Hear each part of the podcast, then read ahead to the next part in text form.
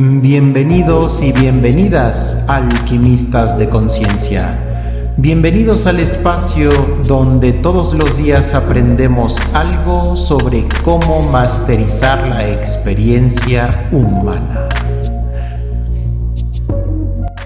Puedo asumirla, puedo hacer hipótesis, pero la realidad es que nunca lo voy a saber. Entonces, cuando pones el foco en la otra persona sobre, a ver, eh, ejemplo, dime cuál es tu intención, por qué estás haciendo esto, Y la otra persona, hay muchas opciones. Opción uno, puede, puede mentir, puede decirte la verdad y que tú no la comprendas, porque está hablando desde él, desde su verdad, desde su realidad personal y subjetiva. Y eso va a ser complicado que tú lo comprendas. Eh, o la otra opción es, eh, puede ser que ni siquiera sepa cuál es la intención que está detrás. Recordemos que hay una gran parte de, mm, conductas, de actitudes que vienen de nuestro inconsciente, que vienen de las creencias que han sido programadas en nosotros desde que éramos pequeños. Entonces, em, el decir, en el momento en el que la otra persona lo hace intencionalmente, yo te diría, es que nunca vas a saber cuando lo hace intencionalmente y cuando no. Y el ponerte a juzgar, a jugar al espía para tratar de determinar si lo está haciendo intencionalmente o no, yo lo que te diría es, esa energía, en lugar de andarla desperdiciando, tratando de descubrir la, la intención ulterior de tu pareja, Mejor enfócala en decidir si esa persona, tal y como es, tal y como actúa, es alguien con quien quieres compartir tu experiencia de vida o no. Es decir, ahí cambio el enfoque y en lugar de tratar de descubrir la intención del otro, que al final nunca la voy a saber, mejor me reviso a mí mismo y digo, a ver, esta persona, tal y como es, ha tenido estas actitudes, ta ta ta ta ta, ha tenido estas conductas, ta ta ta ta ta, yo ya le he puesto estos límites y sus respuestas no han sido favorables. A mí no me interesa cuál sea su intención. Si sus conductas y sus actitudes y, sus, y su respuesta ante mis límites no es la que yo espero en mi pareja, aunque tenga la mejor intención del mundo, no es el lugar para estar. Porque lo importante no es su intención, lo importante es lo que yo estoy experimentando, porque esa es la única realidad que conozco. Bien, em, vaya, eh, esto tiene mucho que ver con el modelo transmutare y con lo que charlábamos en, la entrevista anterior que, me hiciste el favor de, otorgarme. El punto es uno mismo, el punto es la conciencia, el nivel de conciencia del individuo que determinará la realidad, no la Em, no el cambio o no las circunstancias externas. ¿Esto es correcto? Esto es totalmente, totalmente mi, querido amigo. Ah, el, el, decir, eh, yo estoy viviendo esta vida porque mi pareja, o porque mi jefe, o porque el clima, o porque el gobierno, o porque el responsabilizar a factores externos sobre mi realidad, híjole, no, sé, no sé de qué sirva. Es decir, no estoy diciendo con esto que no haya factores externos a mí que influyan sobre, sobre mi vida. Claro que los hay. Desde el clima, desde el cómo manejan los conductores a mi alrededor, desde las decisiones que se toman en las esferas políticas, eh, por supuesto que la economía mundial, ¿no? Todo ese tipo de cosas, claro que, claro que afectan en mi, en mi vida, pero ese tipo de elementos, por eso el programa Transmutare se centra en dos principios fundamentales. Y los dos principios son, uno, sobre lo que no puedo controlar, busco la mejor forma de adaptarme. Sobre lo que sí puedo controlar, actúo. Entonces, justamente va en ese sentido. Por ejemplo, hay un montón de cosas sobre las que yo no puedo incidir, como por ejemplo la economía global no tiene sentido que yo dedique de mi energía, estoy hablando obviamente desde mí, desde mi opinión personal, yo no le dedico energía a preocuparme sobre la economía global. Es decir, estoy informado, pero no le dedico más allá de eso. ¿Por qué? Porque sé que eso no está en mi control. Sobre lo que sí me enfoco es sobre lo que sí está en mi control. ¿Por qué? Porque ahí por lo menos sí puedo ver resultados. Entonces, enfocar mi energía en el por qué mi pareja no entiende o en el, pero ¿cuál será su verdadera intención? ¿Cómo le saco la sopa para conocer qué es lo que realmente quiere? En lugar de enfocarme ahí, pues mejor me enfoco en el tomar la decisión sobre si esa es la persona con la que quiero vivir o si esa es la forma como quiero generar mi abundancia económica o sobre si ese es el país en donde quiero vivir o sobre etcétera, ese tipo de cosas. Bien, muy bien. Creo que creo que eso hace que quede muy claro este este momento de ruptura, cómo se puede llegar ahí, eh, también cómo se puede subsanar. Y bueno, aprovecho, digamos, ese cierre temático para eh, comentar un testimonio. En este testimonio hablan sobre un caso de, violencia eh, doméstica, vamos a llamarle así, una pareja en la que ella, ella dice aquí muy claramente, empieza a provocar físicamente a, su, a su pareja, al varón. Lo empieza a provocar físicamente, empujarlo, em, puesto que está en un momento de mucha frustración, le da dos, tres cachetadas a, lo largo de, quizá media hora y después él responde eh, muy violentamente también ya con puño cerrado y, con una violencia eh, física directa. Ella en este testimonio hace la reflexión que después de haber pasado por este momento, no estaba segura de terminar la relación justo para que esto no volviera a pasar y ella argumentaba que estaba segura que ella había provocado la violencia de él. En este sentido y en este caso también nos comenta que se sentía culpable al hecho de haberla provocado, por lo tanto lo perdonaba y quería seguir con él en esas mismas circunstancias, que no sabía si iba a cambiar o no, pero que se sentía muy responsable de, esa, de ese acto de violencia de parte de él. En este sentido, ese es un muy buen momento para dejar la relación es un muy buen momento para abrazar esa culpa. Tiene razón, ella pregunta si tiene razón de haberlo provocado. ¿Y ¿Qué opinas al respecto de esto, Manuel? Ok, muy buena pregunta. Em, bueno, de entrada sobre si tiene razón o no tiene razón, híjole. Sería, eh, em, evito, evito conectarme con ese tipo de, de palabras, ¿no? Porque la realidad es que la razón es tan individual y tan subjetiva que es como la verdad, ¿no? Hablar de una verdad global grandota a la que todos podemos acceder es demasiado asumir. Entonces, ahí lo primero que diría es, bueno, yo no sé si tiene razón o no tiene razón. lo que sí sé es que al final ella, em, tuvo una conducta y esa conducta, ella se responsabiliza de esa conducta diciendo mi manejo no fue el adecuado. Y esa parte se la quiero reconocer a, esta persona y quiero decirle qué maravilla que puedas darte cuenta que eso que tú hiciste hacia tu pareja no fue un acto de amor y no fue un buen manejo. No cuida, no cuida tu relación de pareja y no te cuida a ti. Entonces, qué maravilla que pueda verlo con esa claridad.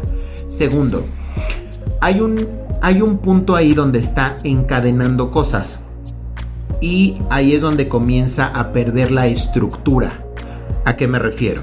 Cuando ella dice, yo actué mal. Estamos, eh, si esa es, si ese es su, definición, o sea, porque al final eh, transgredió a su pareja, estamos totalmente de acuerdo. Y por eso es que él reaccionó.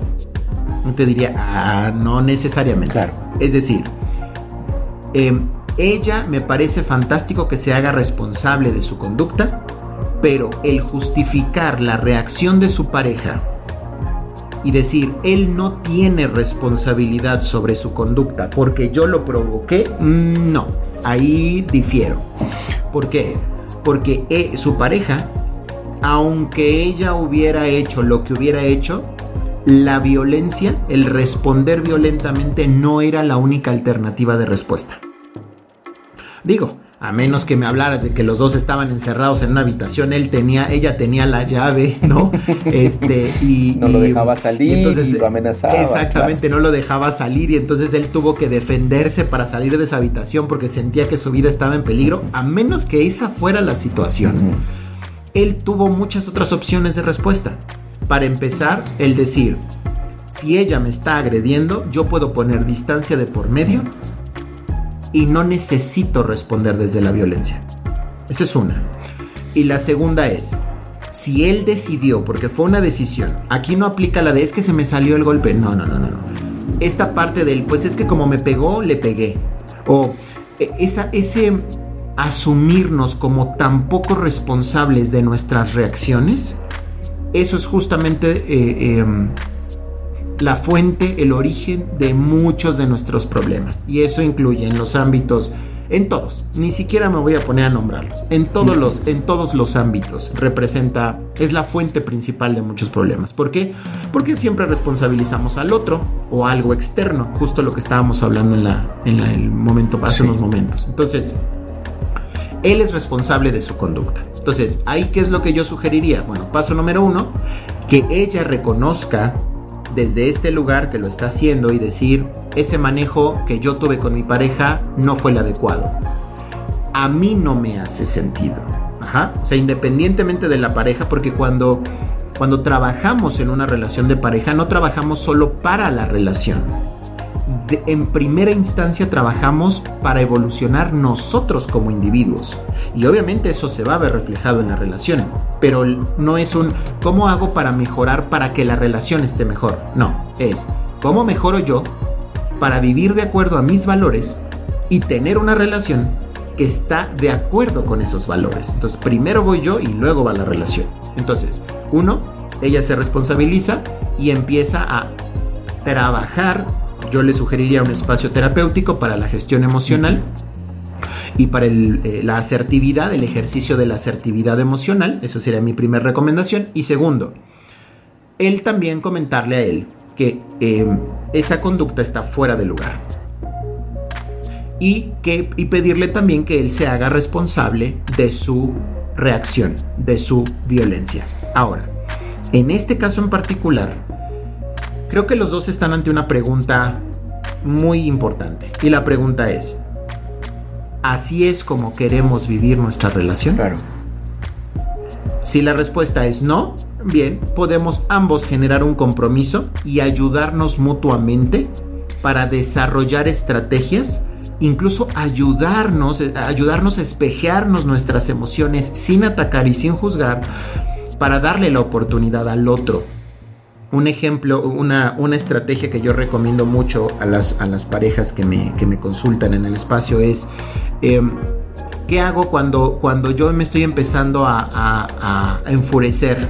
Bueno, de entrada levanta la mano y di, ya no puedo continuar hablando, necesito espacio.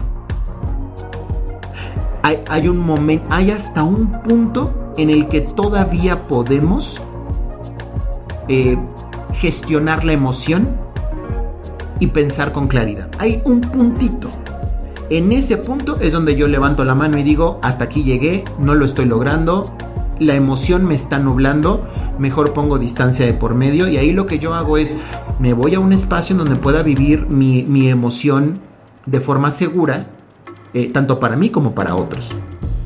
Y esa es, una recomendación, eh, es parte del tiempo fuera eh, y funciona muy muy bien. Entonces, como pareja podemos ayudarnos a decir, oye, te estoy notando muy molesto. ¿Quieres que interrumpamos la conversación? O si yo lo estoy identificando en mí es un, oye, ¿sabes qué? Necesito tiempo. ¿De acuerdo? Entonces, uno, preguntarse, ¿queremos vivir nuestra relación de esta manera? Y así es como vamos a resolver nuestras frustraciones. Y segundo, si se toma la decisión que esa no es la forma, pero una de las dos personas no está asumiendo la responsabilidad y trabajando activamente para mejorar sus reacciones y su gestión emocional, bueno, ahí será decisión de la contraparte el pues bueno, el decidir si quiere continuar en una relación así o no. Bien, todo, todo es cuestión de las decisiones propias sobre sobre el pensamiento que uno tiene hacia su propio futuro, ¿no? Eh, ¿Qué quiero yo de mí y de mi vida? Y si esto que tengo enfrente se relaciona bien con ese proyecto o de plano es, eh, es contrario. Totalmente. Bien. Totalmente bien. Eh, ok, moviéndonos un poco entonces hacia, hacia esta evolución en la cual una pareja no consigue el establecer los límites pertinentes y, y se destruye. Nosotros en la cultura mexicana eh, he observado que tenemos esta característica en la cual está el estira y afloje. las relaciones no se terminan tan fácilmente como quizá en otros países eh, de Latinoamérica, donde son un poco más tajantes. Pero aquí solemos estar en el estira y afloje. Em, ¿Qué pasaría eh, en el sentido en el que ya la pareja se destruyó y viene este estira y afloje? Aquí tenemos una pregunta muy concreta en la cual una de las partes se, se ha sentido muy atacada, pero la otra contraparte, pese a que insiste en retomar la relación, no se disculpa con, eh, con su pareja y simplemente le pide olvidar lo malo. ¿Esto aplica, Manuel? Ok. bueno, lo primero que viene a mi mente sería, ¿cuál es el sentido de pedirle disculpas a alguien? ¿No? O sea, eso sería como lo primero que vendría a mi mente. Es decir, eh, si, desde, si desde mí estoy viendo que la otra persona, ah, y va de nuevo, eh, no se trata de juzgar a la otra persona solo, solo por solo por juzgarla de forma externa. No, no, no. Es decir, sobre el cómo vive mi pareja su vida, pues esa es su decisión porque es su vida y no tiene nada que ver conmigo, ¿no? Sobre el cómo vive nuestra relación de pareja o el cómo, cómo em, comparte su vida conmigo, ahí sí, ahí es un terreno en común, claro que sí. Entonces, si algo ocurrió dentro del terreno de la relación de pareja y a mí no me gustó cómo lo manejo, ah, bueno, lo de entrada lo que le voy a decir es, eh, ahí levanto la mano y le digo, oye, no me gustó cómo manejaste esto sobre mí, ¿no? O no me gustó cómo tomaste esa decisión, o no me gustó cómo me lo comunicaste, o no decir, no sé, no, estoy de acuerdo. quiero pedirte que lo modifiquemos de esta forma. Si la otra persona no lo identifica como un problema, si la otra persona dice, no, no, no, eso es, eso es idea tuya, no, no, no, estás loco, estás loca, no, no, no. Si la otra persona no está dispuesta a escuchar que a mí me afectó o que a mí, para mí eso es importante, o que para mí esa forma, ese canal de comunicación, ese tono, ese lo que sea, para mí es importante modificarlo, si esa persona no valora lo que yo estoy valorando y que estoy declarando que es importante para mí, bueno, ahí de entrada diría, o sea, si mi pareja actuó de una forma que yo considero inadecuada para conmigo, o sea, que sea directo conmigo, ¿no? Este, y estoy remarcando mucho esto de que sea para conmigo porque a veces sé que hay relaciones de pareja en donde eh, la, eh, la, contraparte se vuelve como si fuera un censor o un juez de la conducta de la pareja. En, temas en donde no, no tenemos nada que hacer. Eh, hace poco estaba platicando yo con una pareja y eh, justamente lo que decía es un, pues es que le estoy diciendo que está tratando mal a su tía. Y yo, ok. Y yo, ¿y por qué el que ella trate de cierta forma a su tía?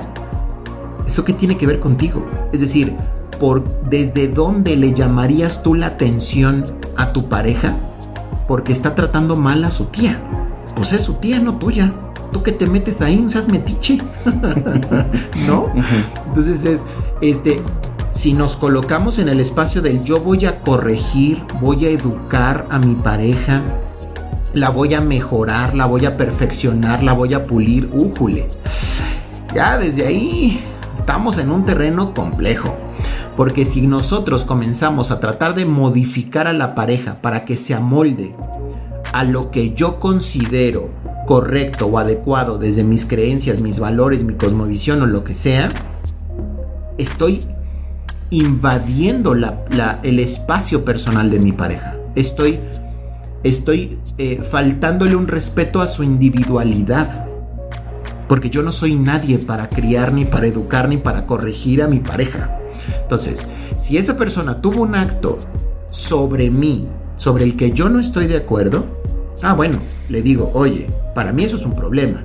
Si mi pareja no lo ve como un problema, ahí hay una conversación pendiente que es, entender desde dónde lo estoy viendo yo como un problema y desde dónde lo está viendo mi pareja como un problema. Si es algo relativamente pequeño, es decir, que no comprometa valores más profundos como la integridad, la seguridad, ¿no? la autoestima, etc. Bueno, pues en ese caso se puede acudir a un espacio terapéutico y escuchar las peticiones del otro a través de la traducción de un terapeuta. Porque eso es lo que muchas veces hacemos, es decir, a ver, lo que ella está queriendo decir es que ta ta ta ta ta, ¿no? Y el terapeuta utiliza este copta, ese es el término, copta la narrativa, el vocabulario de la contraparte para traducirle, ¿no? Y luego es, ah, pero es que él lo que él te quiere decir es que él piensa que, ¿no? Entonces, y buscar si en ese espacio se puede llegar a un punto intermedio. Ahora, si aún así la otra persona dice, no, para mí no es un problema y no lo voy a modificar, bueno, ahí está quedando muy claro que ahí hay una diferencia fundamental en cuanto a los valores. ¿no? Ahora, em, y decía, bueno, es que eh, número uno no, no se disculpa. Bueno, de entrada no tendría por qué disculparse.